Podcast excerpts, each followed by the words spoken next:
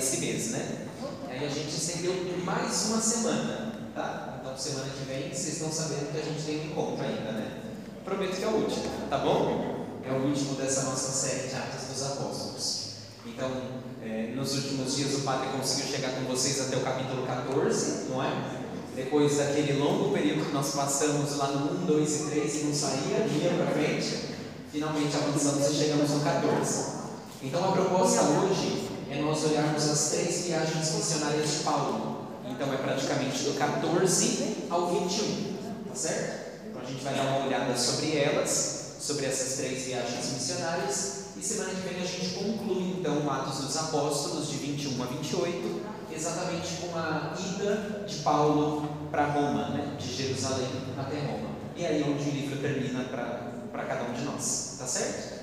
Então a gente hoje vai dar uma olhada nessas três viagens missionárias dele. Então, se vocês já quiserem abrir a Bíblia no finalzinho do 13 e início do 14, já deixa aí separado, porque tem alguns elementos que são importantes para nós. Bom, primeira coisa que eu preciso dizer para vocês é que Atos dos Apóstolos faz uma narração diferente das cartas de Paulo. A gente já conversou sobre isso, né? Mas é interessante de que no Atos dos Apóstolos, Paulo só faz três grandes viagens. Em algumas Bíblias, se vocês pegarem, tem até um mapa no final, né? As viagens missionárias de Paulo. Aí tem lá o desenho, a primeira viagem está com uma seta contínua, a segunda está com uma listrinha, a terceira com ponto. Isso é inspirado nos Atos dos Apóstolos, tá certo? Isso, a gente tem uma linha ali. Então depois vale a pena vocês, as Bíblias que tiverem, se não é só pesquisar na internet que você acha certinho isso. Vale a pena para aqueles que são como eu, visuais, e aí a gente vai vendo qual caminho Paulo vai fazendo no mundo de hoje, tá certo? Então de que região ele parte e para onde ele vai. Atos dos Apóstolos então diz que Paulo faz três grandes viagens. A primeira bem curtinha, a segunda bem longa, longa em tempo, e a terceira, ela é bem extensa também, tá certo? É mais territorialmente extensa. Então a gente vai dar uma olhada nessas três. Para aqueles que estão anotando e para ficar mais didático, se vocês quiserem anotar os trechos bíblicos onde estão cada uma dessas três, daqui a pouco eu vou repetir, vou falar cada uma delas, só para vocês já irem se localizando. Então, a primeira viagem missionária de Paulo, ela começa no capítulo 13, 13, 1 até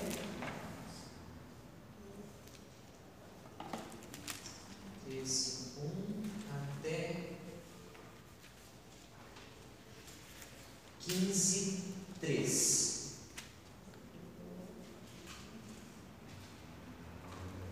De 13, 1 até 15, 3. Um ponto interessante é que as viagens de Paulo, quase todas elas começam na, na, entre duas cidades, Jerusalém e Antioquia, Antioquia da Síria, tá bom? Então a primeira é de 13, 1 a 15, 3, ok? É essa que a gente vai dar uma olhada primeiro. A segunda viagem missionária de Paulo vai de 15, 41 a 18, 22. 15, 41 a 18, 22. E a terceira de 18, 23 a 21, 15. 18, 23 a 21, 15. Certo? Então, na semana passada, vocês já começaram a dar uma olhada nessas viagens. O que eu estava dizendo para vocês é que Paulo descreve nas suas cartas as viagens de uma maneira um pouco diferente do que os Atos dos Apóstolos, tá certo? Isso normalmente aparece para nós quando a gente confronta os dois textos bíblicos. E aí a gente chega a alguma conclusão de que, e aquela ideia que eu já tratei com vocês, quem conta Atos dos Apóstolos, o autor de Atos dos Apóstolos, quer convencer a gente de alguma ideia. Por isso, talvez ele modifique alguns atos, modifique algumas histórias, modifique algumas expressões. Paulo deve fazer a mesma coisa nas suas cartas. Então, ele pesa a mão sobre alguns elementos, é, diz que alguma coisa foi mais importante do que na realidade foi, tá certo? É aquela história de que toda hora que a gente conta um ponto, a gente aumenta um ponto. Isso é bem válido aqui, tá bom? É bem válido mesmo. Então, só para vocês terem noção, porque daqui a pouquinho a gente vai falar um pouquinho de alguns conflitos que aparecem dentro dos textos bíblicos.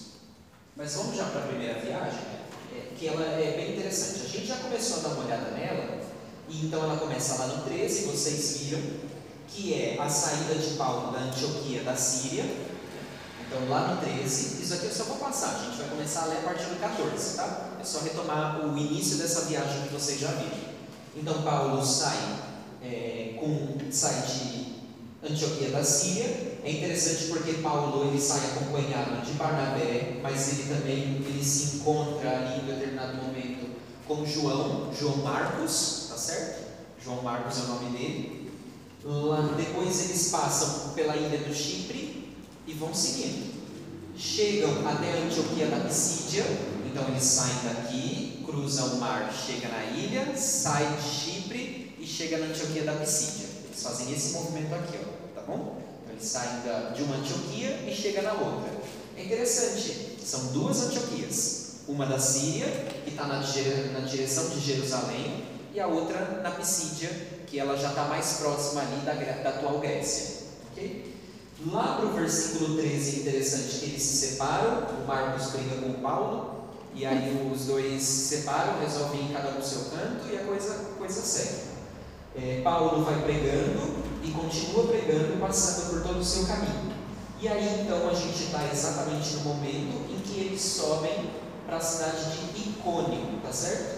Então é Icônio que exatamente começa. Então Paulo sai de Antioquia, na, na Seleucia, na Síria, vai para Salamina, Salamina, no Chipre, passa por Pafos, encontra o Elias o mago, passa por Perge Panfilha, chega na Antioquia da Pisídia e chega em Icônio. Vocês vão perceber que tem algumas cidades, eu citei várias aqui, né? Tem algumas cidades que Paulo praticamente só cita, ele não fala o que, que aconteceu lá. São cidades que não são, para a história de Atos dos Apóstolos, não são tão relevantes. Então, cidades importantes são as duas Antioquias, cidades importantes são Corinto, é Corinto, Efé, Éfeso, é, são cidades bem importantes, ok? E aí no 14, então, a gente começa a ver exatamente o que acontece em Icônio. Então agora a gente vai olhando por perícope, tá bom? A gente vai olhando por trechinho que está aí na Bíblia. Algumas delas eu vou ler inteira com vocês, algumas eu só vou ler algum trechinho, porque senão corre o risco de se eu ficar lendo inteiro com vocês, a gente não sai do 14 hoje, tá bom? E a gente precisa chegar até o 21. Okay? Senão a gente vai gastar mais tempo aqui do que usaram para escrever do que Paulo nas suas viagens missionárias, ok? Então vamos lá. Então, no primeiro ponto que eu gostaria de destacar é nesse, nessa perícope aí de 14, de 1 até 7, que fala da evangelização em Icônio. É muito interessante de que Paulo vai pregar para judeus e acaba falando também ali com os gregos. Isso é um método, prestem atenção nisso, que vai se repetir várias vezes. Paulo chega aonde tem judeus. E a partir daí ele prega para aqueles que não têm, para aqueles que não são judeus, ok? Esse é o caminho que ele vai fazendo. Paulo é judeu também, Paulo é fariseu. Então ele vai pregar em Icônio, que é uma dessas cidades grandes, e ali ele vai pregar aonde? Na sinagoga, tá bom? Então esse é o método da viagem de Paulo, da missão de Paulo. Vocês vão perceber que em todas as visitas que Paulo faz, em todas as em todas as cidades, ele vai primeiro na sinagoga. Lembram que a sinagoga? A sinagoga não é o lugar do templo, o lugar de oferecer o sacrifício. Me, me desculpem a expressão aqui. A sinagoga não é o lugar da missa, tá certo? A sinagoga é o lugar em que a gente senta para fazer o estudo bíblico. Percebem a diferença? A sinagoga é o encontro semanal que eles leem a palavra e meditam a palavra, ok?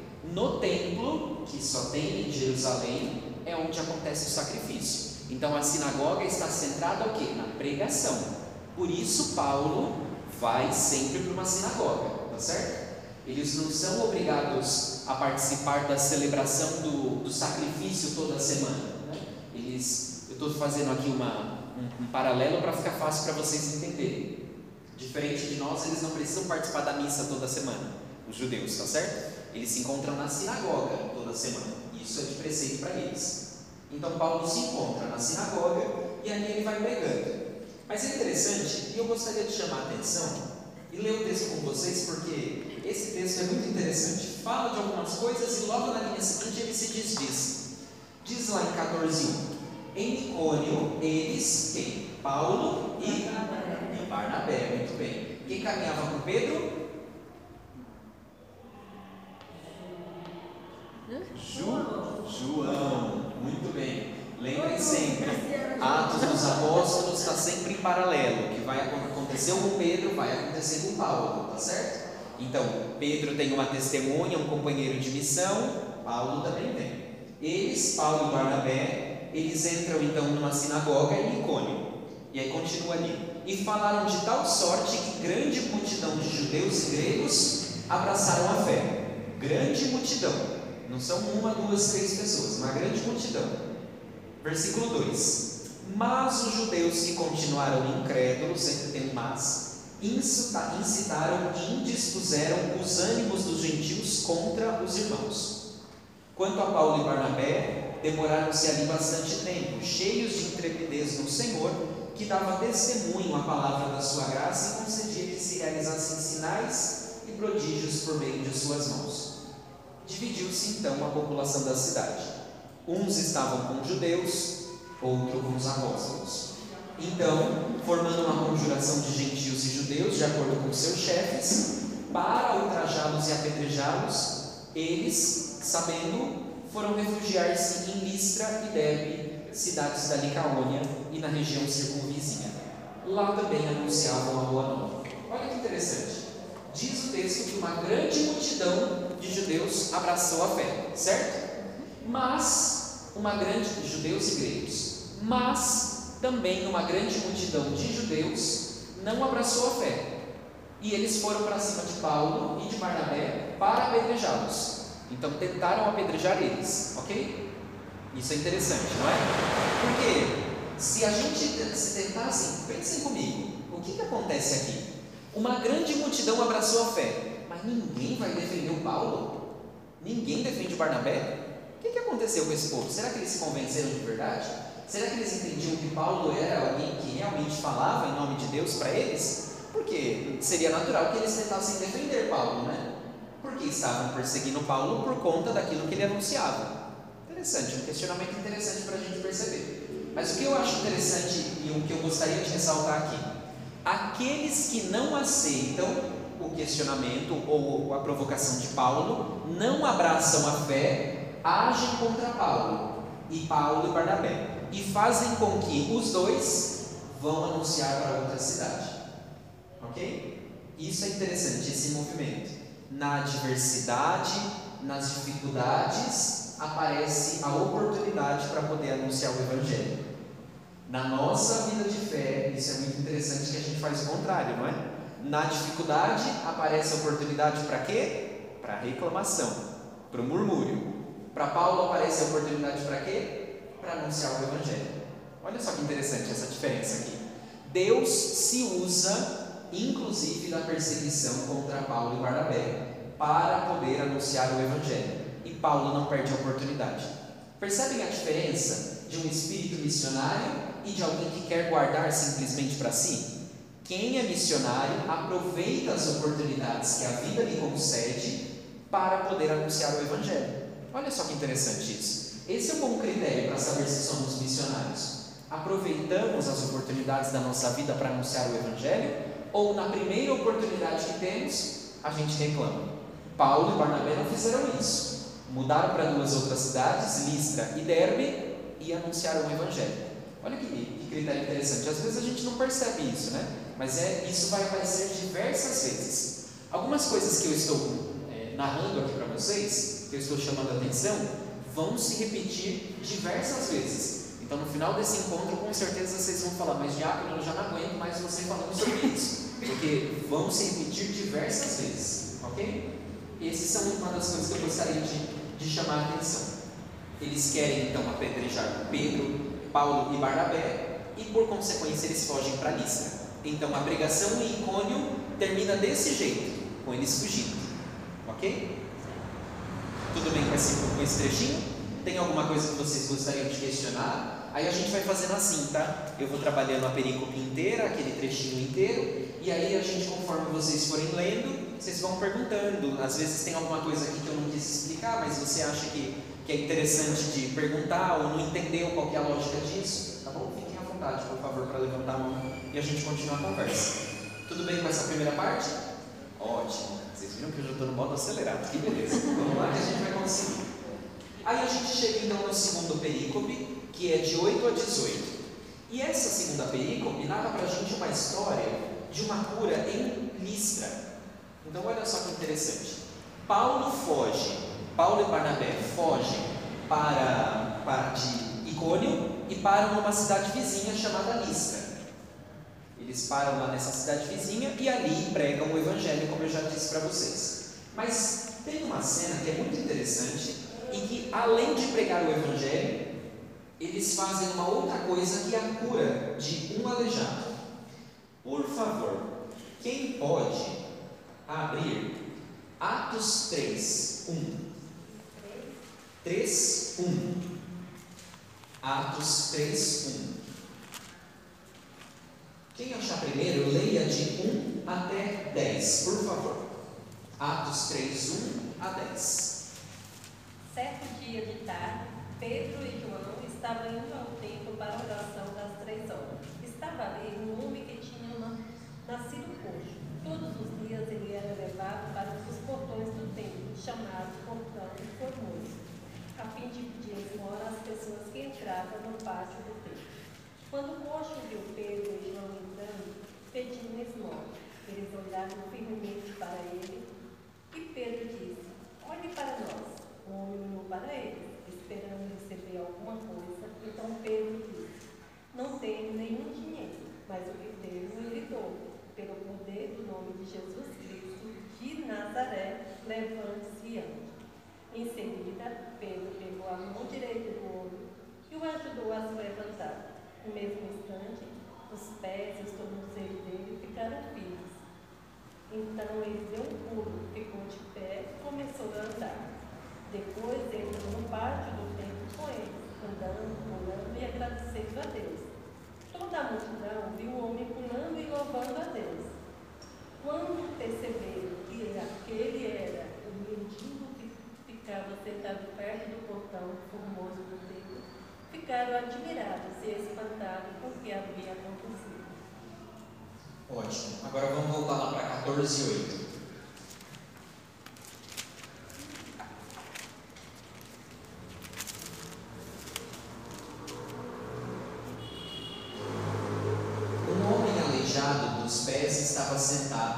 coxo desde o seio de sua mãe, sem jamais ter andado. Ele ouvia Paulo falar, e Paulo, fixando nele os olhos, e vendo que tinha fé para ser curado, disse-lhe com voz forte: Levanta-te direito sobre teus pés.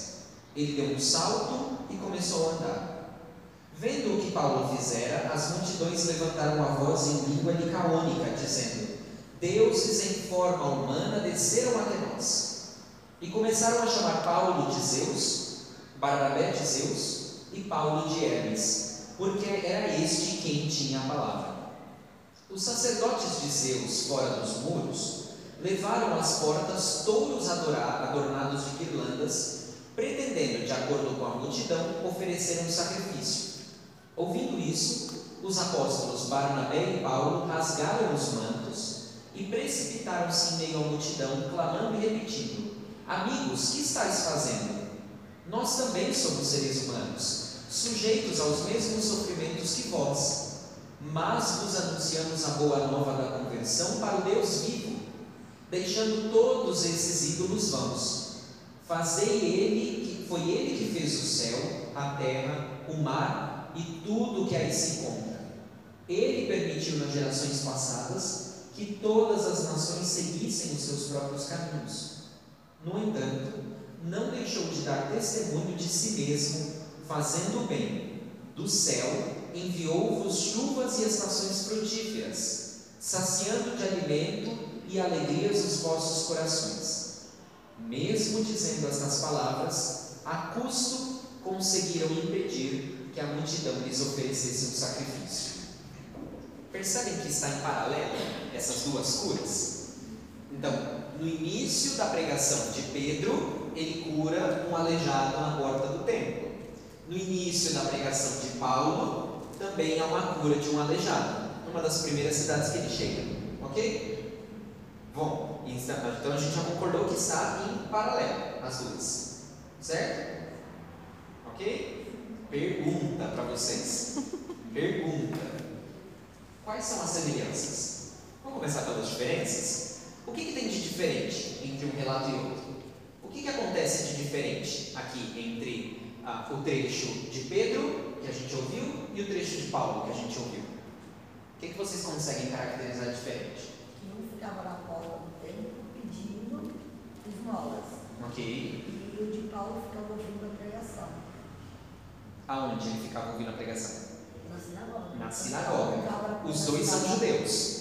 Ok? São No judeus. templo ou na sinagoga. Ok. O que mais? Tem uma diferença um pouco maior. As pernas e os pés. Que lá em Pedro eram as pernas de nascença. Aqui pés de nascença. Isso. O que mais? Toninha está atenta, muito bem. Pra Isso Pedro. É, E agora?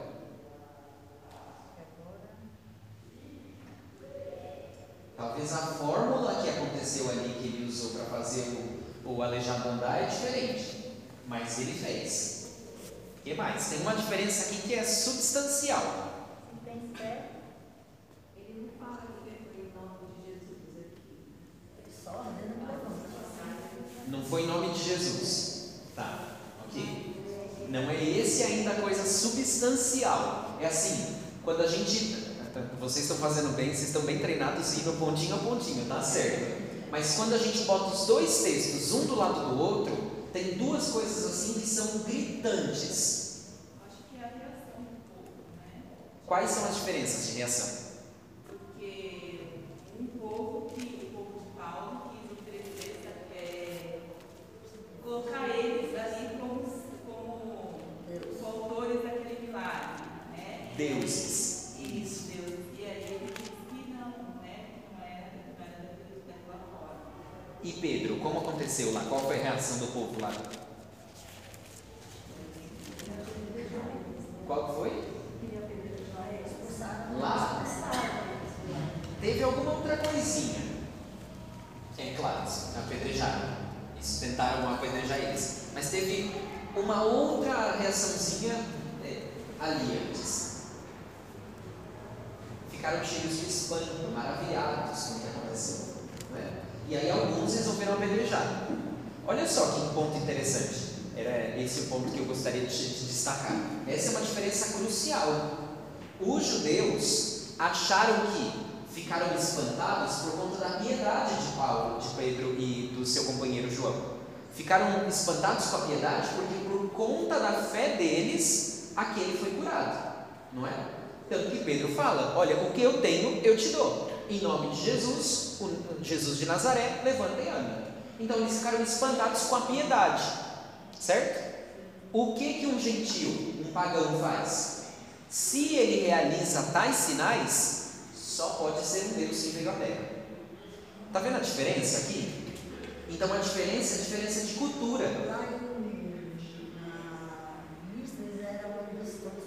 Eram pagãos. Embora Paulo pregasse nas sinagogas e estivesse falando com os judeus, a cultura do lugar era pagã. Então era comum que os judeus ou os outros povos entendessem também a sua realidade e a sua própria fé a partir de uma mentalidade pagã. Então, os judeus desse lugar e os outros, os outros que não eram judeus, os pagãos de verdade, eles não viam problema em achar que Paulo e Barnabé eram deuses. Eles até dão os nomes aí dos deuses, né? Zeus e Hermes. E além disso, eles vão até os sacerdotes de quem? De Zeus fora dos muros. É, é para dizer que Zeus era o protetor daquela cidade. Tá? Era ele que cercava aquela cidade. Então por que, que eles vão até os sacerdotes de Zeus? Porque na visão deles, Zeus chegou no meio deles. Entendem? Por isso que eles vão oferecer um sacrifício.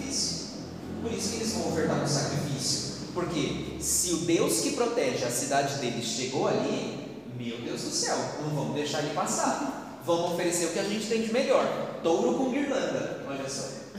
É, é essa expressão que eles colocam aqui, tá certo?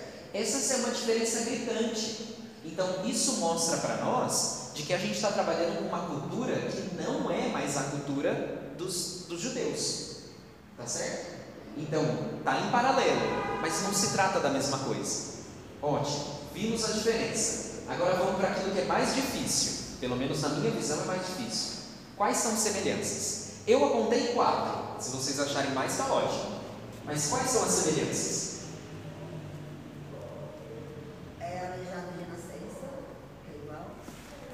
É, é aleijado, é aleijado de nascença. Aí você já achou mais uma, Toninha. Ainda tem as quatro aqui, você achou aqui. Oi? Os dois são curados. Tá, mas o processo da cura, e é esse o ponto onde eu encontrei os quatro. É isso que eu preciso da atenção de vocês. O processo da cura tem quatro semelhanças. O resultado é a cura, os dois ficam curados. Mas o que Paulo faz para acontecer a cura é a mesma coisa que Pedro faz para acontecer a cura. São quatro coisas. Olhar nos olhos? A Elaine achou um aqui, ó. Ele olha, ele fixa os olhos. Primeiro, o que mais? Fixou os olhos. Ah, olha aqui, ele tem uma fé, a fé. Guarda um pouquinho aqui que isso é interessante, não está ainda no jeito. Identificou o quê? Ele tinha ali a fé necessária para ser curado. A fé era necessária para ser salvo barra curado. Lembram que eu disse que salvação e cura está bem atrelado aqui no texto bíblico, né? Quase a mesma coisa. Quando alguém é curado, no fundo ela é salva, né? Então é isso. Ele tem uma, um momento ali de que ele tem a fé para alcançar a salvação. Viu, percebeu a fé ou deu a fé, ok? Ele reconhece a necessidade da fé para cura e salvação. O que mais? A ordem, levanta-te. A ordem para ficar em pé. Muito bem. Terceiro ponto. Eita. Alguém tinha dito alguma coisa aqui desse lado? Era a mesma coisa. E qual é o quarto ponto? Caminhou. Olha só. Então, olha só que interessante. Tem quatro gestos que se repetem. Percebe como está em paralelo? Como quem escreveu esse texto construiu uma narrativa para tentar fazer com que a gente perceba isso. O que Pedro fez é o que Paulo faz, só que numa cultura diferente. Então, o gesto deles é o mesmo gesto. A maneira com que eles veem que acontece é sempre do mesmo modo, tá certo? Então esses quatro gestos, eles são extremamente importantes, que é o olhar, a fé para a salvação ou cura, a ordem de ficar em pé e caminhar. OK? E deixem fazer uma coisa que os padres da igreja fazem. Os padres da igreja são os, os, os primeiros pensadores cristãos do início do cristianismo. Eles trabalham muito com analogias, né? E aí essas analogias elas são interessantes. Isso é uma analogia de um desses padres da igreja. Quando acontecem aqui quatro gestos: ver, olhar a fé para a salvação, a ordem para ficar em pé e caminhar. Percebam que na nossa vida cristã acontece exatamente esses quatro passos. Isso acontece com todos nós na nossa vida cristã. Deus olha com misericórdia para cada um de nós, olha para cada um de nós e nos inspira, nos chama e ele desce ao nosso encontro. Em quem? Em Jesus Cristo. Em Jesus Cristo, Deus tem o olho sobre toda a humanidade, sobre cada um de nós. Ele vê a nossa situação, ele vê as nossas dores, ele vê as nossas misérias, ele vê as nossas fragilidades, mas ele não para simplesmente na visão. Ele nos concede a fé, porque a fé é necessária para a salvação. Então, Deus vê e nos concede a graça, sobretudo pelo batismo, tá certo? Quando somos batizados, nós recebemos o que? A fé. Então, o batismo é a porta da fé. Pelo batismo, recebemos a fé, que é um dos dons que nós recebemos de Deus.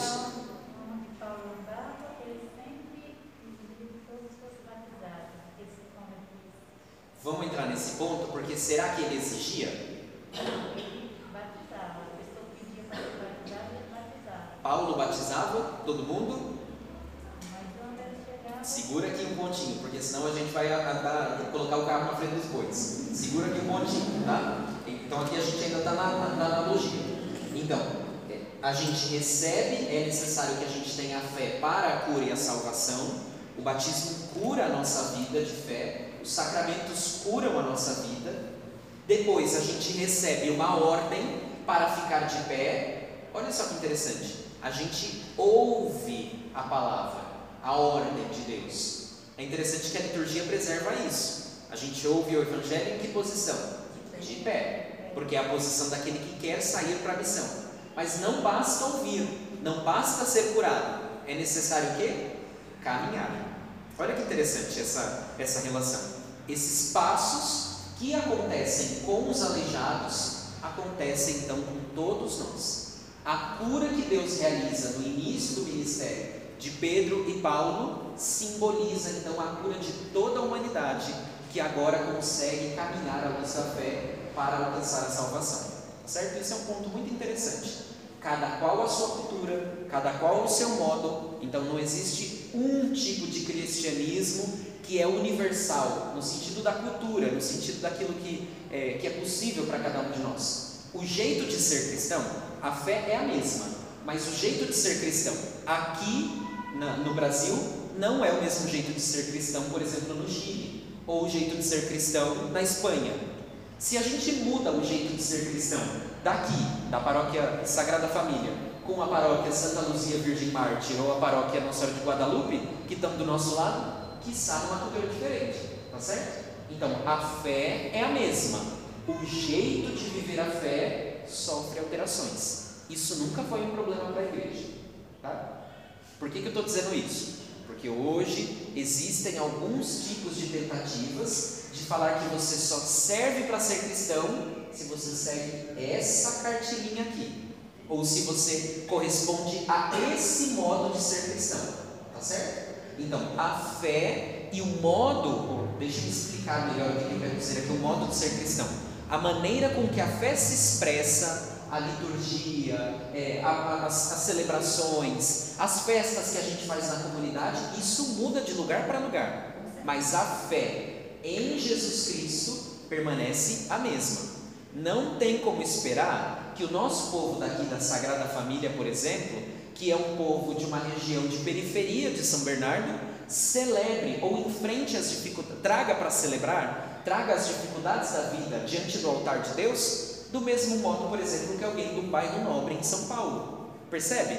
As dificuldades que passam na vida são diferentes. Portanto, o modo de encarar a vida é diferente. A fé é a mesma, mas a vida é diferente. Por isso o cristianismo ele é sempre plural.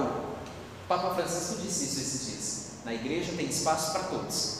É exatamente essa dimensão, tá? Então tem espaço sim para todas as pessoas. E aí é isso que está acontecendo aqui. Ok? Certo? Alguma questão sobre esse da cura do aleijado?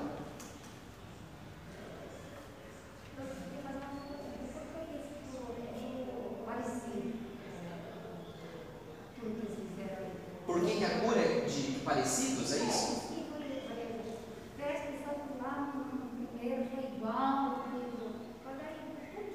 Então, lembra que eu falei que quem conta um conto aumenta um ponto? Se foi assim na realidade, se foi o primeiro, o primeiríssimo que ele curou, a gente não sabe. Tá? A gente não sabe.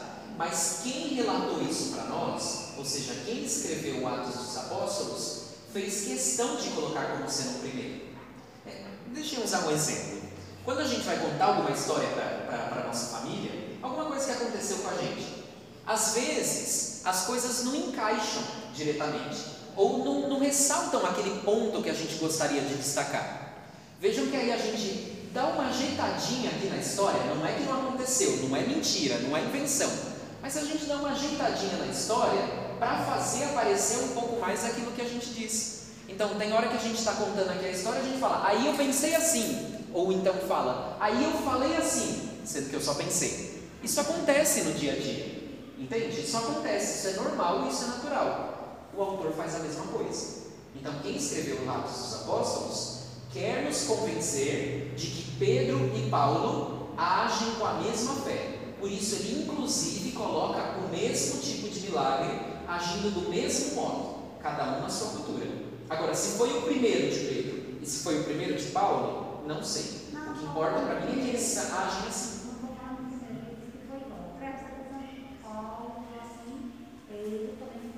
Exato, porque não importa se foi realmente um aleijado da perna, é, se foi uma outra pessoa que passava por alguma outra condição.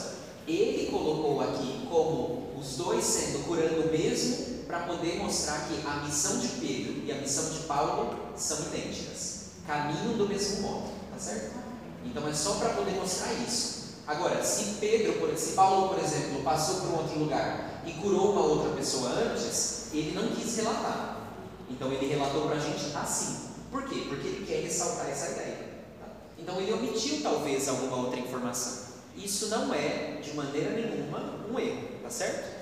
Então, lembrem sempre, a Bíblia não é um diário de viagem, não é um relato que as pessoas, enquanto estão acontecendo, eles estavam anotando. É, papel era uma coisa muito cara para eles terem naquela época. Então, ela é um relato posterior, ok? E como é relato posterior, é um ponto de vista. Todo ponto de vista é a vista a partir de um ponto. Ok? E quem conta um ponto aumenta um ponto. Tá? Essas duas coisas estão associadas. Então, isso, todo ponto de vista, é sempre a vista a partir de um ponto. Lembrem sempre dessa história. Ninguém escreveu o texto bíblico e isso é inspirado pelo Espírito Santo, tá certo? Por isso é a palavra de Deus. Ninguém que escreveu o texto bíblico escreveu o texto bíblico para simplesmente escrever um livro de história. Eles escreveram para que a gente acreditasse e tivesse fé. Então eles vão narrar a maneira de que a gente consiga ter fé a partir desses textos. Tá certo? Tá, que tem, tem aqui, ó, essa frase assim, que o Paulo fala assim, levanta, né, olha, ele dá uma ordem, né, levanta, põe de pé, não é verdade? Então, nem você fala mesmo, a gente pensa. Aqui eu já pensei assim, assim como ele pediu, e você falou sobre o batismo, aqui ele deixa bem claro, isso é o que eu estou pensando, sabe? Que a gente tem que fazer a mesma coisa, levantar e, e pôr de pé e anunciar a palavra de Deus. Sim, exatamente. Então, lembrem sempre da dinâmica do testemunho. O que acontece com Pedro, com Paulo e com os, os discípulos de Jesus acontece e também deve acontecer conosco. Então, o Atos dos Apóstolos foi escrito para inspirar a gente a sermos missionários, enviados pelo Espírito Santo. Então, essa leitura é totalmente possível. Isso, essa leitura ela é totalmente possível de fazer, tá bom? Não é. Mas veja, não é o que está no texto, é a leitura que a gente faz do texto. Isso, perfeito. Perfeito. Isso, mas está certinho. A gente que é batizado tem que pregar o evangelho, não leva, não guardar só para a gente. é Essa foi inclusive a leitura que, que eu fiz, dizendo, citando os padres, porque é um padre da igreja. Se eu não estou enganado agora, é Orígenes. Orígenes faz essa leitura. Orígenes é um dos primeiros pensadores cristãos. Tá bom? Mas é possível sim. Vamos para outro, para outra perícope. De 19 a 28.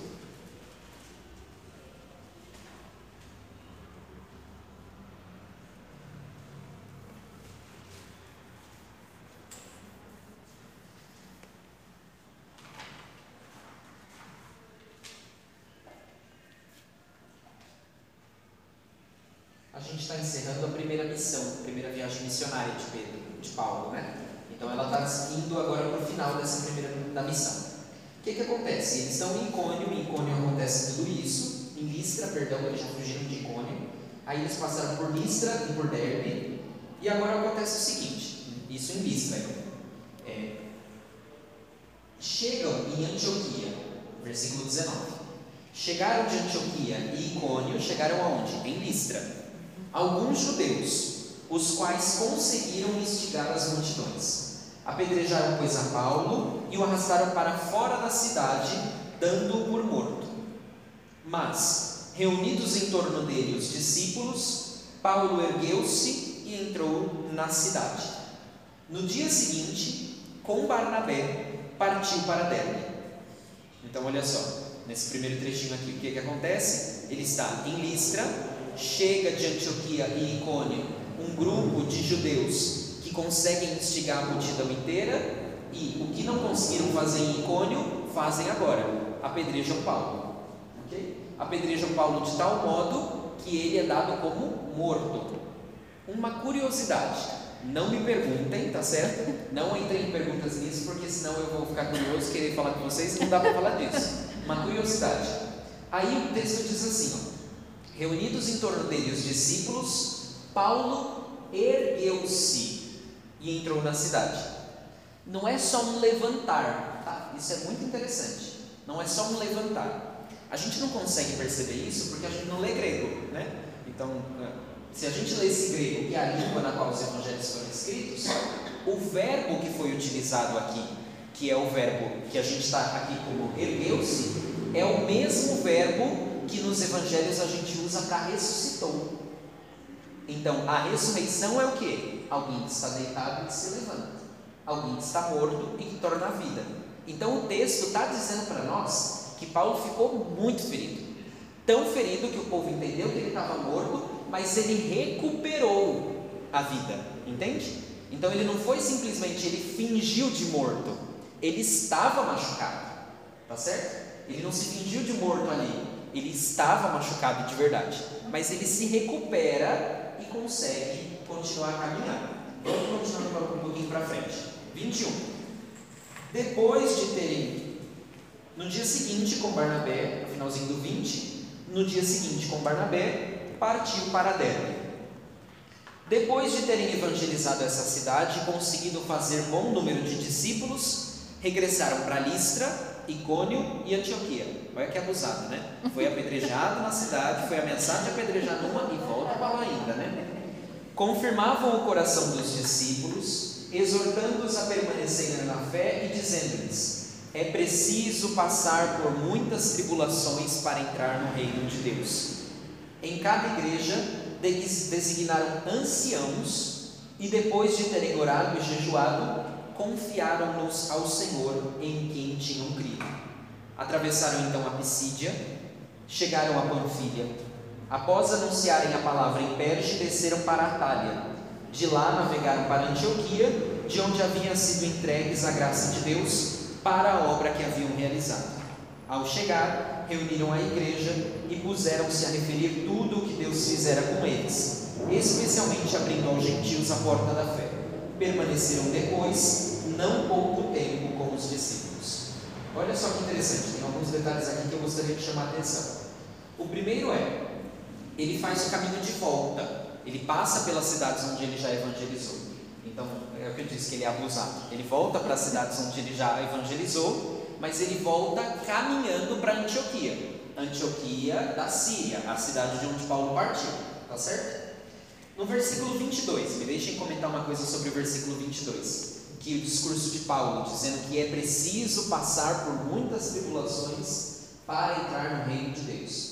Então, essa é a experiência da igreja nascente. A igreja nascente sente isso. Eles passam por muitas tribulações, passam por muitas perseguições para entrar no reino de Deus. Por que, que é preciso? Paulo diz que é preciso. Porque o que acontece com Cristo acontece com a igreja. Cristo faz a mesma coisa. Anuncia o evangelho, o reino de Deus e sofre porque anuncia o reino de Deus. E por consequência, não porque Deus quer o sofrimento, não porque Deus quer contar ali, ah, você sofreu só 25% do que você devia, não vai entrar no reino dos céus. Deus não é assim.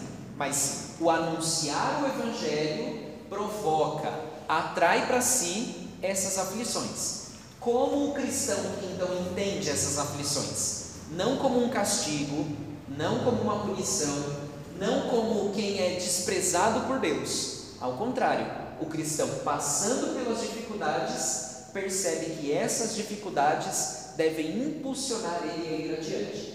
Porque se Deus não deixou que a morte vencesse Jesus, não vai deixar que os cristãos pereçam diante da tribulação. Isso é extremamente importante para a nossa vida de fé. Não é que o sofrimento ele tem lugar dentro da nossa vida cristã. Não é que o sofrimento para nós é importante. Não é que a gente cultua o sofrimento olhando para a cruz de Jesus. Não é isso. Mas se a gente permanece fiel à vontade de Deus, e inclusive apesar da própria cruz, então Deus não nos deixa entregues à morte. Tá certo? Deus não deixa que triunfem sobre nós os nossos inimigos. Se permanecermos fiéis, aí então vem a tribulação e a gente pode entrar é, no reino dos céus. Mas percebam que é a fidelidade que Deus quer. Continuar com Ele é o que é mais importante. Se vier dificuldade, não desista, não pare. Deus dá força, porque Ele não vai deixar que isso aconteça conosco, tá? Então, não, não, não divulguem aquele tipo de. Por que, que eu estou parando para explicar isso? Porque é comum a gente ouvir, por exemplo, diante de uma situação terrível, a morte de algum parente, alguém que a gente conhece, numa situação que a gente não esperava, e a gente diz: Deus quis assim. Será que Deus quis desse jeito? Desse jeitinho mesmo? Será que Deus quer o sofrimento dos seus filhos?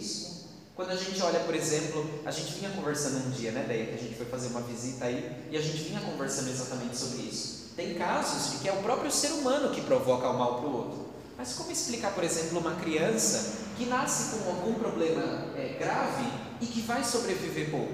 Quer dizer que Deus queria esse tipo de sofrimento? Não, não é essa a ótica cristã. A ótica cristã é que, apesar das dificuldades, apesar dos problemas, que são muitos, se a gente permanece firme na vontade de Deus, se a gente permanece firme com a fé forte, confiando de que Deus conduz a nossa vida, não é essa dificuldade, não é esse mal, não é esse sofrimento que tem a última palavra sobre a nossa vida.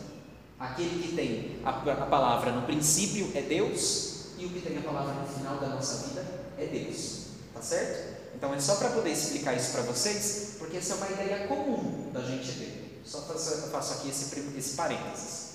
Um segundo ponto que eu gostaria de destacar dessa perícope é o seguinte: eles partem em missão, vão até as cidades e voltam do mesmo lugar de onde eles partiram.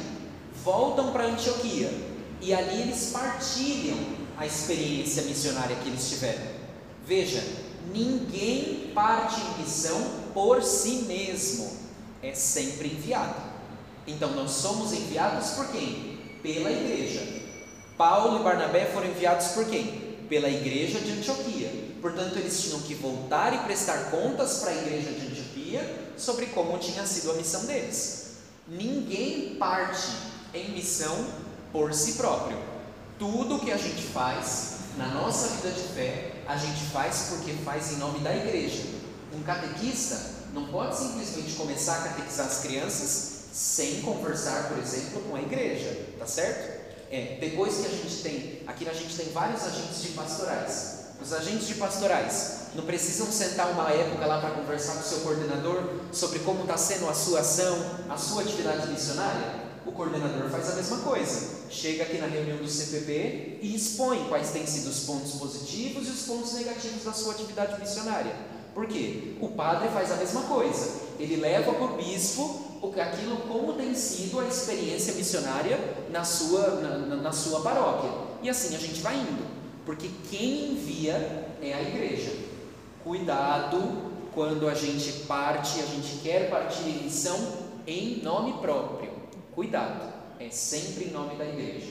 Então, às vezes, é necessário esperar para que a gente vá junto como igreja, tá certo? Por que, que isso é importante? Às vezes a gente tem a pressa de evangelizar, a pressa de sair em missão e a pressa de fazer as coisas acontecerem que a gente deixa todo mundo para trás. Então, às vezes é difícil a gente diminuir o passo, mas com coragem. Às vezes diminuir o passo é melhor a gente chegar todo mundo junto do que você chegar sozinho. Tá? Então, evangeliza com a igreja. Isso é extremamente importante. O Papa Francisco disse uma vez isso para os jovens. Ele disse: Olha, vocês são ávidos missionários, vocês querem anunciar o Evangelho.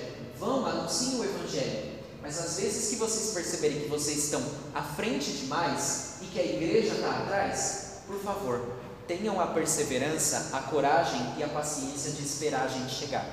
Ele diz exatamente isso na crise dos Vivit para os jovens. Né? Então, olha só que interessante essa dinâmica. A gente vai com igreja, porque quem evangeliza é o próprio Cristo, e do qual nós, membros da igreja, somos membros do corpo de Cristo. Tá certo? Esse é um detalhe interessante aqui, ok? Bom, uma outra coisa que eu gostaria de salientar aqui a respeito dessa, dessa viagem aqui é que é o seguinte: vocês já perceberam que tem alguns elementos que, bom, vocês não perceberam ainda, mas tem alguns elementos que eles vão se repetir. Então, o primeiro é que acontece a pregação, uma parte aceita, outros não aceitam. Paulo vai, acontece alguma coisa inesperada, ele foge para outro canto. E no meio desse caminho, enquanto ele foge para outro canto, na maior parte das vezes, vem atrás um grupo causando confusão. Tá? A gente vai ver isso acontecendo daqui a pouco. Certo? Paulo chegou em Antioquia. Começou ali a narrar o que está acontecendo em Antioquia. Estamos no capítulo 15. Começou a narrar ali o que está acontecendo no capítulo Antioquia, e aí então ele encerra a primeira viagem missionária. Eles haviam, de... aí começa no capítulo, no versículo 1. Entretanto, haviam descido alguns da Judéia e começaram a ensinar aos irmãos: Se não vos circuncidardes segundo a norma de Moisés, não podereis salvar-vos. Surge, surgindo daí uma, uma agitação e tornando-se veementemente a discussão de Paulo e Barnabé com eles, decidiu-se que Paulo e Barnabé e alguns outros dos seus subiram a Jerusalém aos apóstolos e anciãos para tratar da questão. Despedidos afavelmente pela igreja, atravessaram a Finícia e a Samaria, narrando a conversão dos gentios e causando grande alegria a todos os irmãos. Chegados a Jerusalém, foram acolhidos pela igreja, pelos apóstolos e anciãos, e relataram tudo o que Deus fizera por meio deles. Então, olha que interessante: surge um conflito na comunidade. E como eles resolvem esse conflito? Discutindo. Olha só que interessante. Eles discutem para tentar chegar a um ponto comum, para tentar chegar a uma solução. Não chegam. E aí o que eles fazem? Vão procurar alguém que é mais esperto que a gente, alguém que é mais sábio, alguém que tem mais prática em evangelizar. Vamos então descer a Jerusalém e eu vou conversar com os outros apóstolos. Percebem como é a dinâmica aqui? Olha só que grande ensinamento para a nossa vida de fé. Quando a gente não concorda com alguma coisa, o que, que a gente faz? Conversa, dialoga, não se fecha, ok? Se não chegarmos a um denominador comum, o que, que a gente faz? Procura quem é mais entendido, procura alguém que sabe mediar melhor essa situação, procura alguém que é mais provado pastoralmente, e aí a gente expõe para a igreja. Lembram aquele mandato de Jesus? Que se a gente tem algum problema com o irmão, a gente vai se acertar com ele. Se não resolver, o que, que a gente faz? Chama a testemunha. Se não resolveu com a testemunha, chama a igreja. Percebem isso acontecendo aqui? Então, um conflito na comunidade faz com que eles façam isso. Qual é o conflito? Apareceu um grupo de judeus, provavelmente o mesmo grupo de judeus que vem assim ó, correndo atrás de Paulo. Paulo vai fazendo e o povo vai desfazendo atrás. Esse grupo é chamado de judaizantes, tá certo? Esse não é o nome que está na Bíblia, é o nome, nome técnico para eles. São os judaizantes. O que falam os judaizantes? Tudo bem vocês pregarem para os gentios. Tudo bem vocês falarem lá para os pagãos que eles podem alcançar a salvação. Mas só alcança a salvação quem entrar na lei de Moisés. E qual é o sinal da lei de Moisés? A circuncisão. Tá certo? Então o que eles estão falando? Não basta a fé. Para ser salvo é necessário a lei. Ok? Essa é a ideia dos judaizantes. A norma salva, a regra salva. Paulo é um fariseu. E os fariseus são acostumados com a norma e com a regra. Paulo entende o discurso deles. Mas Paulo, mesmo assim, defende que é a fé que salva, não a norma. Tá certo? Então, a partir daí começa o discurso, começa o conflito. E que vai levar a gente para o primeiro concílio em Jerusalém. A gente chama aqui de concílio, mas é reunião, o sínodo. Vamos ver agora como se desenvolve essa história, tá certo? Do sínodo de Jerusalém. Um ponto interessante que eu gostaria de, de chamar a atenção para vocês é o seguinte. É, eu vou falar disso um pouco para frente. Assim, passaram pela Fenícia e Samaria. Olha só que interessante. Um detalhe bem pequenininho, mas que passa, que passa desapercebido por nós. Lá no versículo 3, diz assim: Despedidos afavelmente pela igreja, atravessaram a Fenícia e a Samaria, narrando a conversão dos gentios e causando grande alegria a todos os irmãos. Olha, se você pega um judeu falando que um samaritano é irmão, quer dizer que a coisa está mudada. Olha só que interessante isso, não é? Eles passam pela Samaria e falam que os samaritanos são irmãos. Lembram aquele projeto que é o projeto do, é, do Atos dos Apóstolos? Anunciar o Evangelho a toda a Judéia, passando pela Samaria até os confins da, da terra. Qual é o projeto aqui? Um projeto onde Deus reina sobre todos, é Pai de todos, somos todos irmãos. Tá certo? Então isso acontece no projeto. Eles passam pela Fenícia, os pagãos, e passam pela Samaria e reconhecem ali irmãos. Isso é muito interessante. Tá? É um detalhezinho ali, ó, pequenininho, que se a gente não prestar atenção, ele passa desapercebido. Vamos para frente. Aí o que, que acontece? Então, esses fariseus, esses é, judaizantes, eles justamente aparecem dizendo de que é assim que eles precisam, que a gente precisa acreditar, de que é pela, pelas leis, pela lei que a gente se salva. Eles chegam em Jerusalém, no versículo 5. Chegando em Jerusalém, diz lá: Então, alguns dos que tinham sido da seita dos fariseus, o grupo de Paulo, mas haviam abraçado a fé, intervieram. Dizia que era preciso circuncidar os gentios e prescrever-lhes que observassem a lei de Moisés. Reuniram-se, pois, os apóstolos e os anciãos para examinarem o problema. Tornando-se acesa a discussão, levantou-se Pedro e disse: Olha, eu gosto muito do jeito que a Bíblia coloca aqui, que houve um quebra-pau danado, né? tornando-se acesa a discussão. Um dia que você estiver lá na sua casa e tiver a briga pegando fogo lá, você diga assim: gente, vamos é, abaixar um pouco a chama dessa discussão. Então, tornando-se acesa a discussão. Mas o que eu gostaria de chamar a atenção de vocês aqui nesse trechinho? Um grupo, lá no versículo 1 do capítulo 15, diz que um grupo começou a ensinar, eles saem da Judéia e começam a ensinar os irmãos, dizendo de que é necessário viver conforme a lei, os judaizantes. Aqui, no texto, diz que é um grupo de fariseus que abraçaram a fé que estão ensinando isso. Olha só que interessante.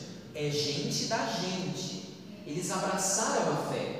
Não estão falando isso porque são mau caráter, porque é gente que não presta, porque é gente que quer acabar com a igreja. Não, são pessoas que abraçaram a fé. Só que qual é a questão? Eles pensam diferente. Tá certo? Vocês percebem um paralelo com o nosso momento? O momento que a gente vive? Quando a gente não concorda com o outro, o que, que a gente chama o outro? De excomungado, de herege, de tudo mais. A gente só não chama de santo porque é uma coisa boa. Né? Porque se não fosse coisa boa, a gente chamaria também. Não é esse o caminho. Os fariseus que abraçaram a fé estavam preocupados com a fé. Eles não estavam pensando em querendo causar polêmica ali simplesmente. Não é o mesmo grupo que veio nas costas dos apóstolos e causou contenda ali. É gente que abraçou a fé. É gente que está preocupada com a pregação do Evangelho. Tá certo? Então, olha só, grave bem isso. Porque senão a gente vai a gente se acostuma a achar que todo mundo que discorda de Paulo não presta. Tornando-se acesa a discussão, Pedro levanta e fala. Tá certo? E aí o discurso de Pedro. A gente não vai ler o discurso de Pedro, ele na íntegra, mas o discurso de Pedro diz o seguinte: olha, realmente a gente é salvo pela fé e não pela lei. É claro que a lei é importante, mas a lei é importante no segundo momento. No primeiro momento é a fé. É a fé que é, é importante. Quando Pedro termina de falar, fica um silêncio. Olha só que interessante. Fica um silêncio. Se a discussão estava acesa, Pedro bota a autoridade dele e a coisa se acalma. Apaga o fogo. Mas, prestem atenção nesse ponto. Depois, lá no versículo 12: toda a assembleia silenciou e passaram a ouvir Barnabé e Paulo narrando quantos sinais e prodígios Deus operara entre os gentios por meio deles. Então, a autoridade de Pedro não basta para a gente poder chegar na resposta. Então, olha só que interessante. Pedro não fala aqui, a gente católico costuma entender que Pedro está falando aqui, por quê? Porque é o Papa, é o, o, o príncipe dos apóstolos, né? Uhum. é o chefe do grupo apostólico. Mas Pedro falou, todo mundo ficou quieto, porque é Pedro falando, né? e depois disso, Paulo e Barnabé continuam narrando as experiências. Ou seja, Pedro não deu a palavra final aqui. Vamos para o versículo seguinte, 13. Quando cessaram de falar, Tiago tomou a palavra dizendo. E aí Tiago faz um discurso, tá certo? O discurso é muito longo, não é, não é um discurso muito longo, mas é um discurso que é interessante. Mas eu gostaria aqui de chamar a atenção lá no 19, por favor.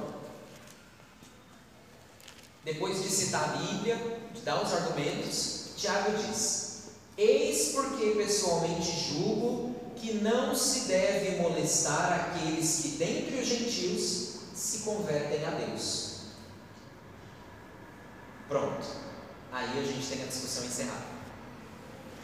Por quê? Pedro não é o responsável dos apóstolos? Não foi para. A gente ouviu essa semana, terça-feira, o Evangelho, e a gente vai ouvir domingo o mesmo Evangelho. Jesus dizendo para Pedro: Tu és Pedro, e sobre essa pedra eu vou construir a minha igreja, o que você ligar no céu vai estar ligado, ligar na terra vai estar ligado no céu, o que você desligar na terra vai estar desligado no céu. Por que, a palavra de Pedro não basta? Por que, que Tiago tem que aparecer aqui para poder dizer? Alguém tem uma pista? Porque todos foram batizados pelo Espírito Santo e todos têm a mesma fé em Jesus Cristo, imagina. Mas aí não bastava Pedro falar? Sim, mas o outro também foi apóstolo. É, mas por que, que quando Pedro fala o povo continua a discussão? Quando o Tiago fala, pronto, acabou, ninguém mais discute. Porque ele encerrou o assunto dizendo que ninguém tem que ser diferente de ninguém. Ele acabou a reunião, né? É. Dizendo, falando assim, chega, acabou, não aguento mais essa discussão aqui, vai todo mundo para sua casa. Não é isso, não é isso. Mas um concílio não é sempre presidido pelo chefe, pelo que é responsável? Não é Pedro, o chefe dos apóstolos? Ah, é era Tiago? Olha só, é era Tiago o chefe da onde? Que região? Começou o ano, vou pra frente. Coragem de Que região? Em Jerusalém. Esse é um ponto interessante. Quem é o responsável pela igreja de Jerusalém? Tiago. Tiago, não Pedro.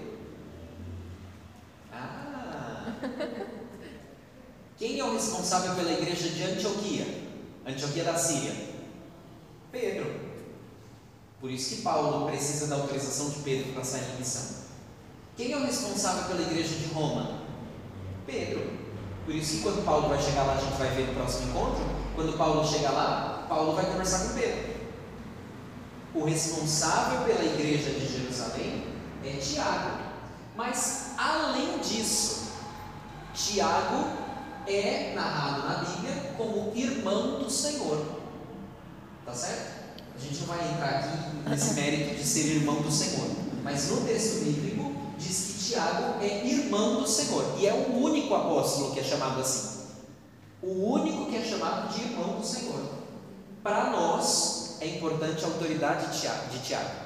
Então, embora Pedro seja a cabeça dos apóstolos, aquele que reúne, assim como o Papa é hoje, tá certo? O Papa é aquele que preside os outros irmãos bispos. Então, o Papa ele não é um super bispo, ele é um bispo que tem a responsabilidade de confirmar os outros na fé.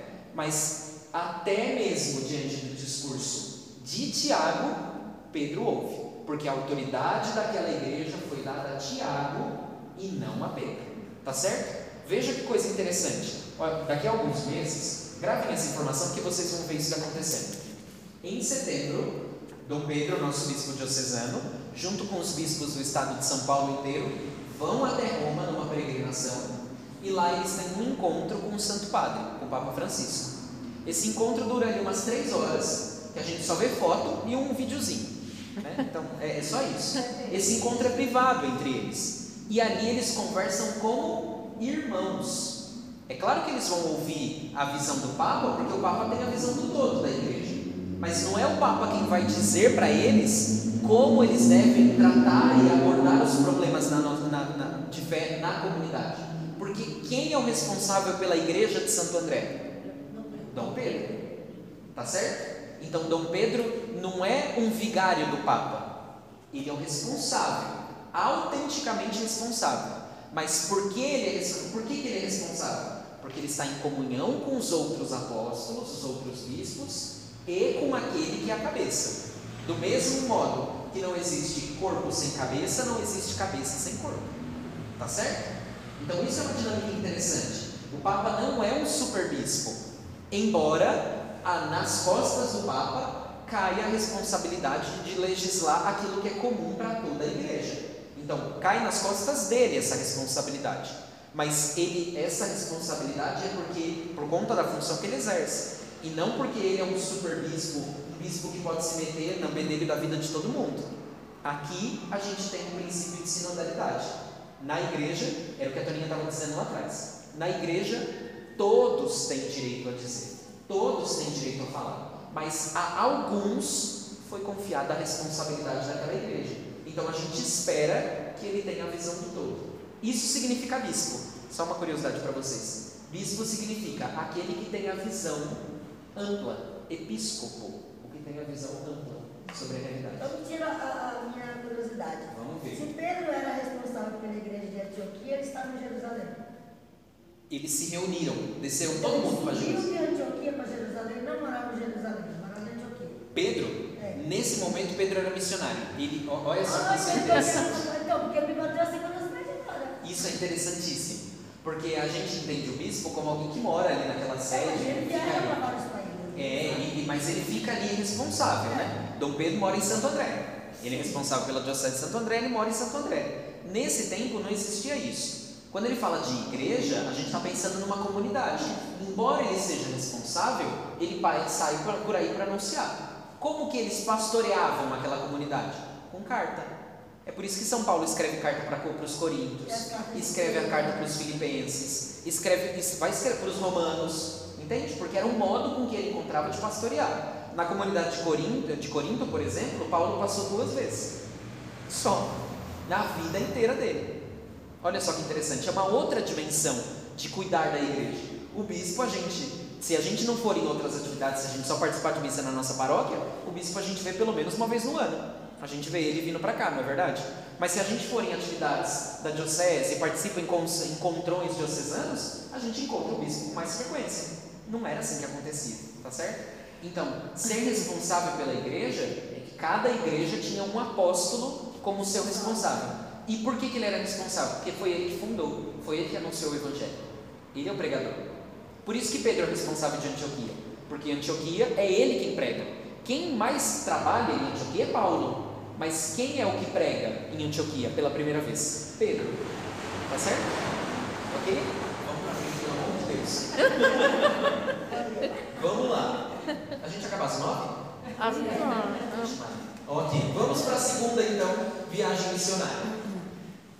Agora, a ideia então é a gente ir realmente um pouquinho mais rápido, mas porque eu já identifiquei com vocês os pontos que são comuns a todos esses, tá certo? Então a gente vai agora para a segunda viagem missionária.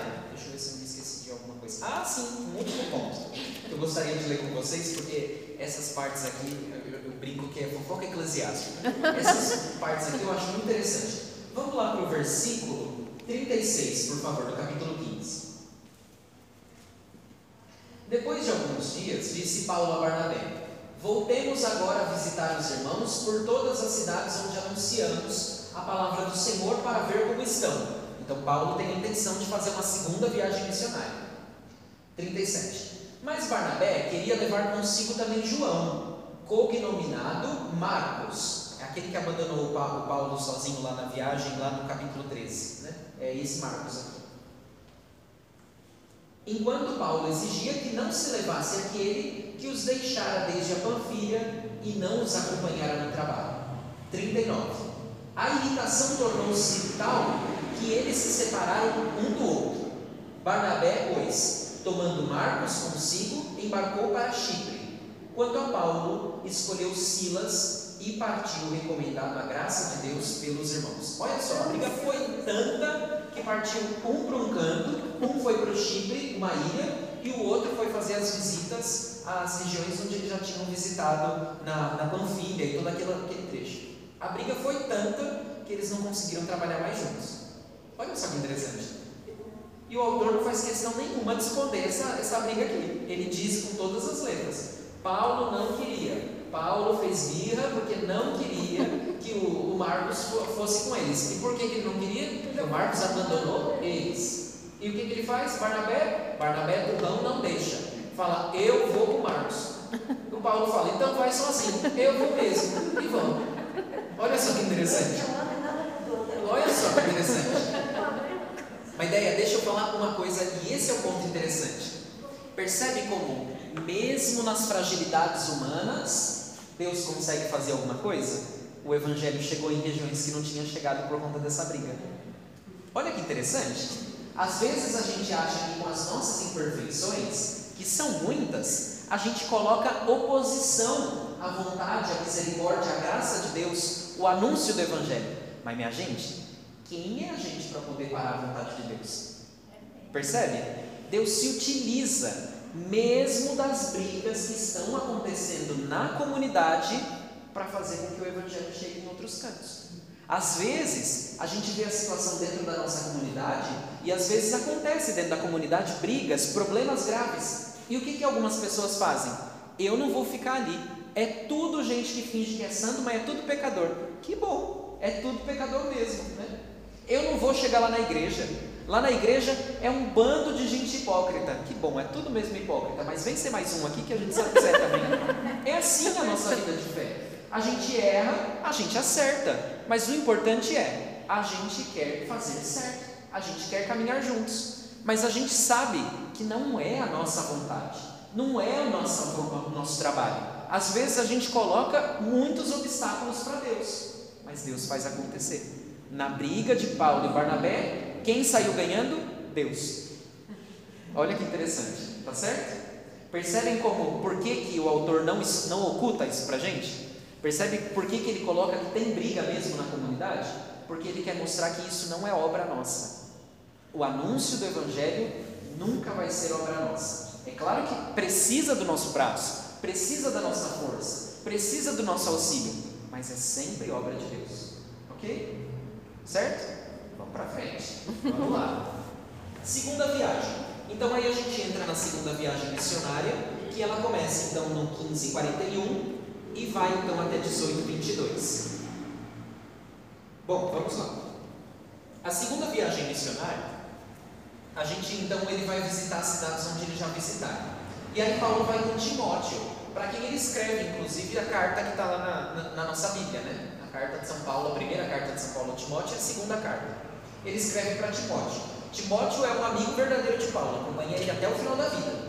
Timóteo não larga, não larga a mão de Paulo. Ou porque Timóteo era muito mole e não brigava com Paulo de maneira nenhuma, ou porque ele era muito bom e os dois davam muito certo. Aí ele é um dos poucos que consegue acompanhar Paulo a vida inteira. Paulo não devia ser fácil, não.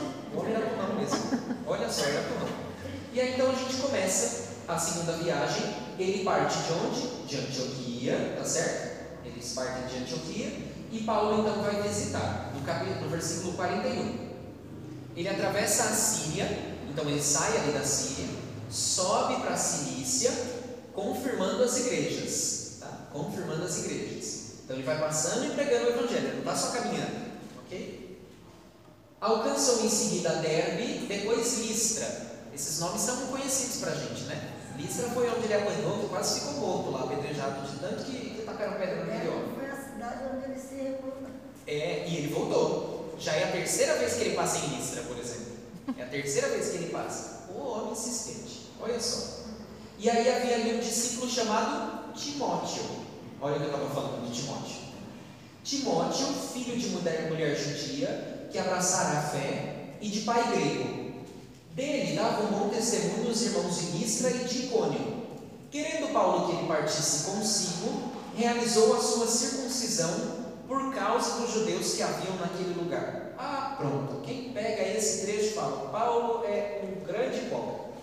Fez tudo o que fez, brigou com todo mundo, bateu boca com Pedro, fez aquele furdunço todo e no final das contas, para Timóteo sair em missão, teve que circuncidar. Paulo falou que era só a fé que bastava, e aí agora ele faz circuncidar o Timóteo. O que, que aconteceu com Paulo? Mudou de cabeça? O que, que aconteceu? Era a, o sistema da, da, do local onde eles estavam. Da região onde eles estavam? Hum, faz sentido, mas não é essa a resposta. É, mas faz sentido, está por aí. Vou ler de novo.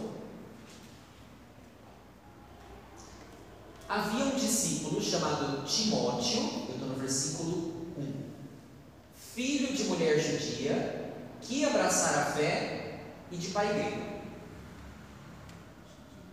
Os gregos que usavam a circuncisão. Não, eram judeus. Ah, A mãe de Timóteo era judia. E quem transmite a fé para os judeus? A mãe. Você pode ser pai, pode ter um pai judeu, mas só é judeu de nascimento se a mãe é judia. Então veja que Paulo não está dizendo que não serve a circuncisão.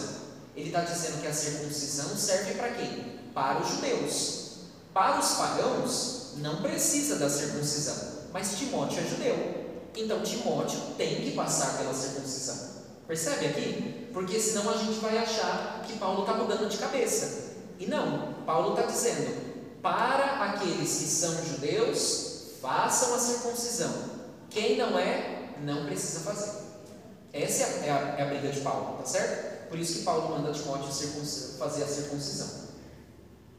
Aí eles vão passando pelas cidades. Parte que eu estou que eu quero chegar aqui? Eles vão passando pelas cidades, transmitindo é, as decisões, e ali vai crescendo o número dos fiéis. Vamos para o versículo 6. Atravessaram então depois a região da Frígia e a região da Galácia, impedidos que foram pelo Espírito Santo de anunciar a palavra na Ásia. Ok? Olha só que interessante. Foram impedidos pelo Espírito Santo. Vamos continuar no 7. Chegando aos confins da Nísia, tentaram penetrar na Bitínia, mas o Espírito de Jesus não o permitiu. Atravessaram então a Mísia e desceram para Troade. Os biblistas não sabem o que, que é que aconteceu, tá certo? O que acontece é que eles não entram nesses territórios e eles atribuem que isso é ação do Espírito de Deus. Quem é o protagonista da missão? O Espírito. A obra de anunciar o Evangelho é de Deus, não nossa. Por isso que o texto diz aqui que o Espírito não permitiu que eles anunciassem. Então, Paulo entende, e os, quem escreve esse texto entende que Paulo não vai passar por lá, por quê? Porque o Espírito não permitiu. Ele não diz o que, que é. Às vezes Paulo teve uma dor de barriga, mas o texto, não, o texto não deixa claro. Mas mesmo que fosse uma dor de barriga, é Deus quem não permitiu que ele fosse. Percebem como é Deus que está conduzindo? É isso que o texto quer mostrar para a gente. Mesmo nas brigas, mesmo nas fragilidades, mesmo nas imperfeições, quem conduz a missão é Deus. Nunca se esqueçam disso. É Deus. Estamos na igreja, somos membros da igreja porque somos filhos de Deus. Não por conta das imperfeições, não por conta das dificuldades. Ok? Aí continua. Depois no versículo 9. No versículo 9 diz: Durante a noite sobreveio, eh, eh, Paulo está em Troade, sobreveio a Paulo uma visão. Um macedônio de pé diante dele fazia-lhe esse pedido: Vem para Macedônia e ajuda-nos. Logo após a visão, procuramos partir para Macedônia, persuadidos de que Deus nos chamava para anunciar-lhes a boa nova. Olha só que interessante. Esse é um dos, uma das características de Lucas. Lucas bota muita visão para poder explicar que é Deus quem está conduzindo. O Espírito não permitiu que eles fossem para a região de Mísia e da Ásia, mas o Espírito, mas Deus suscitou neles uma visão para que eles fossem para Macedônia. É Deus quem quer que eles vão para lá, tá certo? Mas percebam a sensibilidade de Paulo. Paulo sabe ler os sinais dos tempos. Às vezes a gente fica olhando para cá, esperando que Deus vai agir aqui, e Deus está passando aqui. Entendem o que eu estou querendo dizer? Às vezes a gente está tão acostumado a ver a ação de Deus só em determinados modos, ou só em determinadas categorias, ou só em determinados jeitos, e a gente não tem essa sensibilidade que Paulo teve para perceber a ação de Deus que nos chama a outros lugares. Não estou dizendo que Deus vai se revelar como revelou a Paulo através de visões, de sonhos e tudo mais. Mas às vezes a gente está passando por situações na nossa vida e que a gente não percebe como Deus tem conduzido e tem nos ajudado. Às vezes a gente está passando por questões na nossa comunidade e a gente não percebe que no fundo, aquele grande problema que a gente está passando na comunidade é Deus me chamando para assumir a missão. Percebe como, se eu foco aqui, eu percebo que esqueço o que está acontecendo aqui? Paulo tem sensibilidade. Quem tem o Espírito tem sensibilidade para a ação, para a ação missionária. Esse é um bom critério. A igreja chama isso de sinais dos tempos. A gente sabe ler os sinais dos tempos. Ok? Uma coisa mais que eu gostaria de destacar aqui. Isso tá, tá aqui é talvez é só mais uma curiosidade, mas eu acho interessante para vocês saberem. Olha só, vamos ler o 9. Eu vou. Prestem atenção nos verbos, tá bom? Nos verbos. No 9. Durante a noite sobreveio a Paulo uma visão. Ok? O verbo ele está em terceira pessoa. Sobreveio a Paulo. Ok? Está narrando alguma coisa que aconteceu com ele. Terceira pessoa. Vamos para o 10. Logo após a visão, procuramos partir para a Macedônia. Mudou a conjugação do verbo. Não está dizendo Paulo procurou partir para a Macedônia. Está dizendo que nós procuramos. Tá certo? Nós procuramos. E isso acontece ao longo dessa página quase inteira. Lá no 12. De onde partimos para Filipos? Na linha de baixo. Passamos nessa cidade alguns dias na metade do 13, sentados começamos a falar, e aí vai indo, todos na segunda pessoa do plural. Nós, nós, nós. Tem muitas possibilidades, os biblistas dizem que tem muitas possibilidades aqui. Esse nós aqui inclui porque ele saiu com Silas e Timóteo seguiu com eles. Então quer dizer que foi Timóteo que escreveu não, o Atos dos Apóstolos? Não, não foi Timóteo. Estou falando aqui que no nós pode incluir o Timóteo também. Esse nós e Silas então, mas mesmo que seja o, o, o, se fossem três pessoas, a gente quando vai contar, a gente fala eles. Quando eu vou falar, por exemplo, que a Toninha e o Fausto foram viajar, eu não vou falar, quando vocês foram viajar, eu não vou falar nós fomos viajar. Porque se eu disser que nós fomos viajar, quer dizer que eu fui também. Não é? Olha só que, que uma coisa bem pequenininha, tá certo? É uma curiosidade aqui. Porque nós, Lucas estaria junto. E quer dizer então que Lucas estava viajando? Por que, que só nesse momento ele faz isso? Olha só que interessante, tá que vendo? foi ele, se nós. É, aí os biblistas levantam possibilidades, tá certo? É, depois, como a gente está com tempo apertado, eu não consigo explicar para vocês todas essas possibilidades. Eu vou dar uma que é uma chave de leitura e que acho que sustenta bem a, a questão para vocês, que é o seguinte: é um modo. Lembram que todo relato ele tem um interesse? O relato dos Atos Apóstolos quer mostrar para nós que nós também somos missionários e que a ação da igreja só acontece por ação do Espírito Santo. Então é um jeito de, do, do autor do Atos dos Apóstolos dizer para nós que nós também somos participantes dessa missão, tá certo? Essa é uma dinâmica interessante. Nós participamos dessa missão, ok? Então é um modo de poder dizer que nós participamos dessa missão. Essa é uma coisa que é interessante. Outras possibilidades seriam pensar que tinha um diário de viagem, alguma coisa assim. Essa talvez é uma das que melhor sustente para a gente nesse momento, tá? Então, por favor, fiquem com isso na, na cabeça de vocês. Eu vou fechar a segunda viagem e aí a gente para aqui. A terceira viagem, ela é mais curta se a gente tiver destacado aqueles elementos. Então eu consigo trabalhar ela com facilidade no próximo encontro, tá certo? E aí vão aparecer os elementos de repetição aqui, e aí eu vou deixar a tarefa de casa e vocês vão fazer a tarefa de casa, com certeza, não é verdade? E aí então a gente vai consegue conversar um pouquinho mais. Eu só vou terminar essa segunda aqui e aí a gente já vai, tá bom? Mais uns 5 minutinhos, por favor.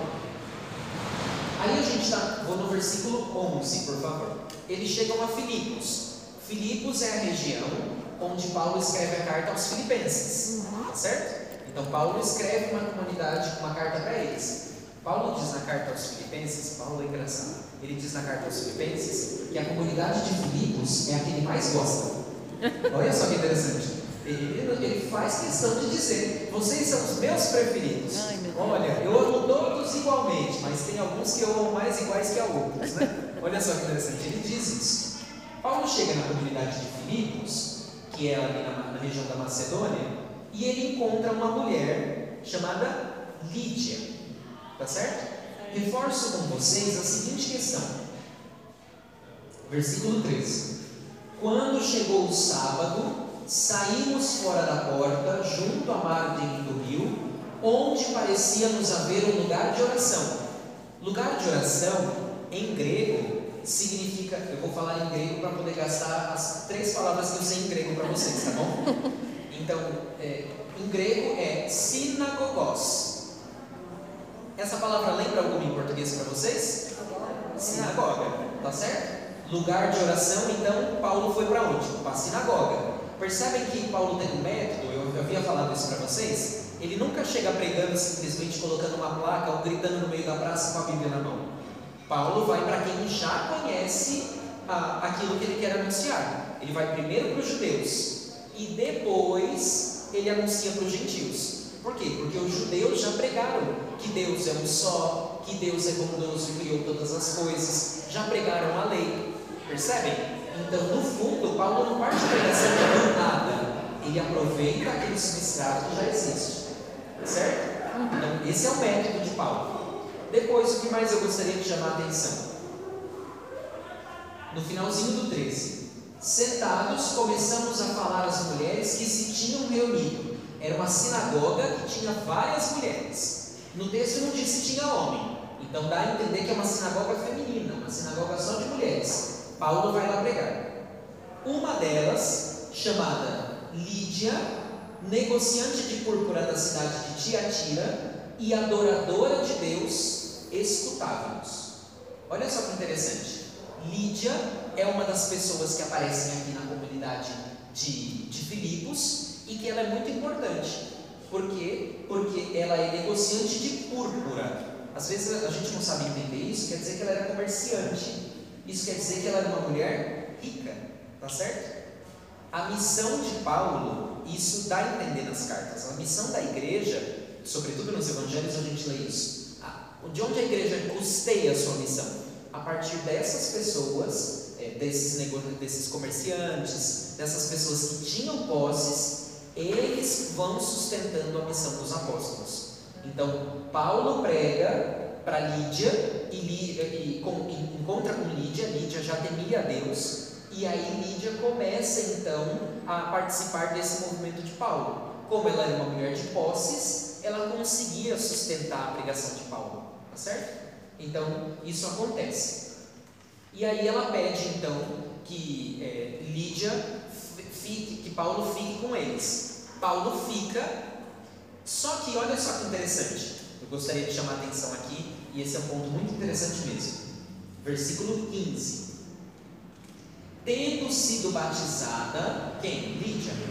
Ela e os de sua casa fez-nos este Se me considerais fiel ao Senhor, vinde hospedar-vos em minha casa.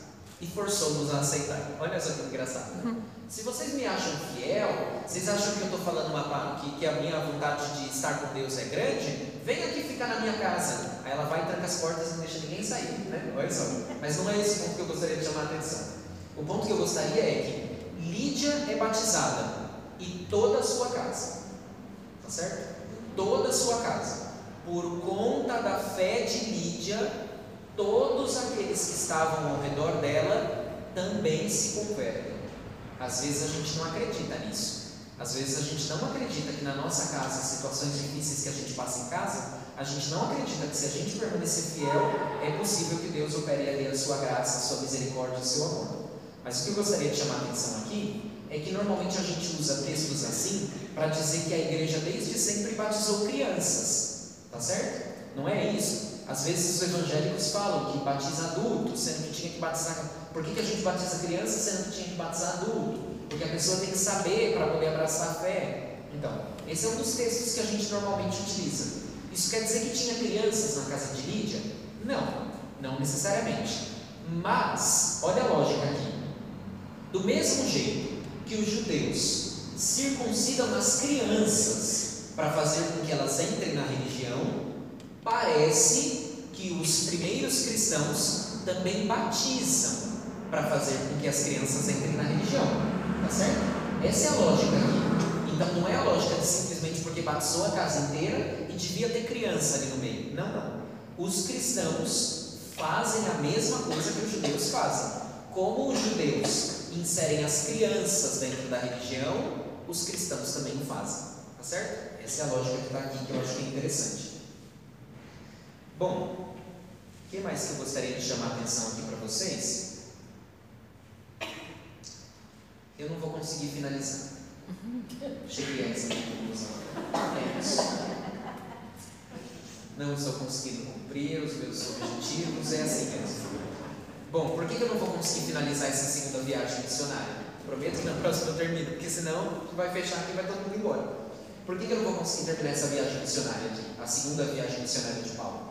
porque acontecem algumas coisas que são interessantes e eu acho que são oportunas da gente ler elas. Duas, sobretudo.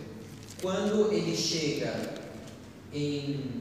Eles estão em adoração. Onde foi que Paulo chegou aqui?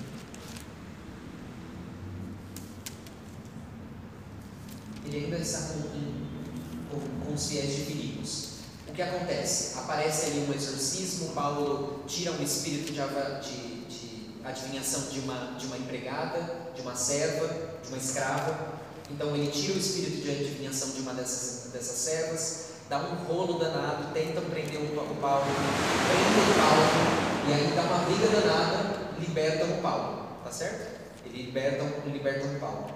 Paulo sai dali, vai para Tessalônica, e lá ele faz a mesma coisa. Procura os judeus, só que dessa vez vai outra pessoa presa no lugar de Paulo, Jazão. Não é Paulo que é preso. Paulo desce para Atenas e aí ali ele então prega o evangelho para os atenienses. Então essa passagem toda aqui ela é extremamente importante. Tá? Então por isso eu não vou, é, eu poderia correr com ela para vocês, mas eu acho que vale a pena a gente ler, porque esse é um trecho que aparece diversas vezes na liturgia, o discurso de Paulo para os atenienses, ok? Tarefa de casa. Vamos lá. A tarefa vai ser longa. Aperta os cintos que essa tarefa de casa é longa. Mas dessa vez vocês vão fazer. Vão, tenho fé que vão. Porque é um estudo bíblico, tá certo? Então não é só um, uma meditação que estão vindo aqui para ouvir o diácono ou o padre falando. Não, é um estudo bíblico. Sentem e leiam. O que, que vocês vão ler? Vocês vão ler então essa segunda viagem missionária que começa ali no 16, tá bom? Então vamos ler do 16, o 17, o 18, o 19, Até os confins. Até os o 20 O 21. e o 21. É, eu tinha que encerrar no 21 hoje. Porque qual é a minha ideia? Se vocês lerem esses cinco, aí por favor, eu sei que são cinco capítulos, não é coisa que dá para repetir com tanta constância, mas é, não é muita coisa, mas às vezes não acha. Da outra vez era menor, vocês não leram? Olha só. É, todo mundo. Quem leu, ninguém respondeu, ninguém levantou a mão. Leiam esses capítulos de 16 a 21, porque no próximo encontro eu já dou isso como lido. Então o que, que eu quero que vocês leiam? Leiam e entendam a história. Entenda o que está acontecendo, quem brigou com quem para que aquilo acontecesse, o que, que Paulo falou, porque aí eu já dou isso como lido. Vou E aí- começar com 17, porque eu já li até o 17. Pronto, mas de 16, lê mais um, já consegue, tá? O que, por que, que isso é importante? Lendo do 16 até o 21, eu termino essa segunda viagem missionária que é mais importante do que a terceira. Então, a gente termina essa segunda viagem missionária com essa pregação de Paulo para os gregos, que é diferente de tudo aquilo que ele já tinha feito, e na terceira viagem missionária, é, com perdão da expressão, mais do mesmo, tá certo? E aí a terceira viagem missionária, eu só vou frisar aqueles elementos todos que aconteceram. E aí eu entro em cheio na finalização é, do livro de Atos dos Apóstolos no próximo encontro. Que aí a gente chega até o final exatamente, porque aí depois eu só quero mostrar três coisas para vocês no restante. Depois Então. do 20, qual vai ser o mais importante? Porque eu não vou participar do. Do próximo encontro? Então a senhora vai ler. Eu vou viajar quarta-feira. Então a, a- senhora que termine a leitura dos Atos dos Apóstolos, só vai lendo ele até o 28, tá bom? Que aí a senhora vai entendendo o que está acontecendo. E depois ouça a gravação do nosso podcast lá no, no Spotify, tá bom? Que aí você tem, consegue participar depois. Tá bom. Certo? Então, do 16 ao 21. Vamos ficar de pé e vamos rezar. Pedir a Deus que derrame sobre nós a força que derramou sobre Paulo, para que também nós sejamos corajosos, intrépidos na missão e que, mesmo nas dificuldades, mesmo nas nossas limitações, tenhamos a coragem de ceder espaço para Deus. Que o Senhor ouça esse nosso apelo, ouça esse nosso pedido, ouça essa nossa intenção nos ajude a sermos fiéis à Sua vontade. Que Deus nos ajude a vivermos de tal modo a Sua vontade e o Seu amor, que a gente consiga, na nossa vida de fé, vivermos cada vez mais como irmãos, apesar das diferenças, apesar das dificuldades, que nos sintamos guiados pelo amor de Deus. Peçamos isso ao Senhor, que nos ajude pela intercessão de Nossa Senhora. Ave Maria, cheia de graça. O Senhor é convosco. Bendita sois vós entre as mulheres, e bendito é o fruto do vosso ventre, Jesus. Santa Maria, Mãe de Deus, rogai por nós, pecadores, agora e na hora de nossa morte. Amém. São Paulo e São Timóteo, rogai por nós. O Senhor esteja convosco. Ele está no meio de nós. Abençoe-vos o Deus Todo-Poderoso, Pai, Filho e Espírito Amém. Boa noite.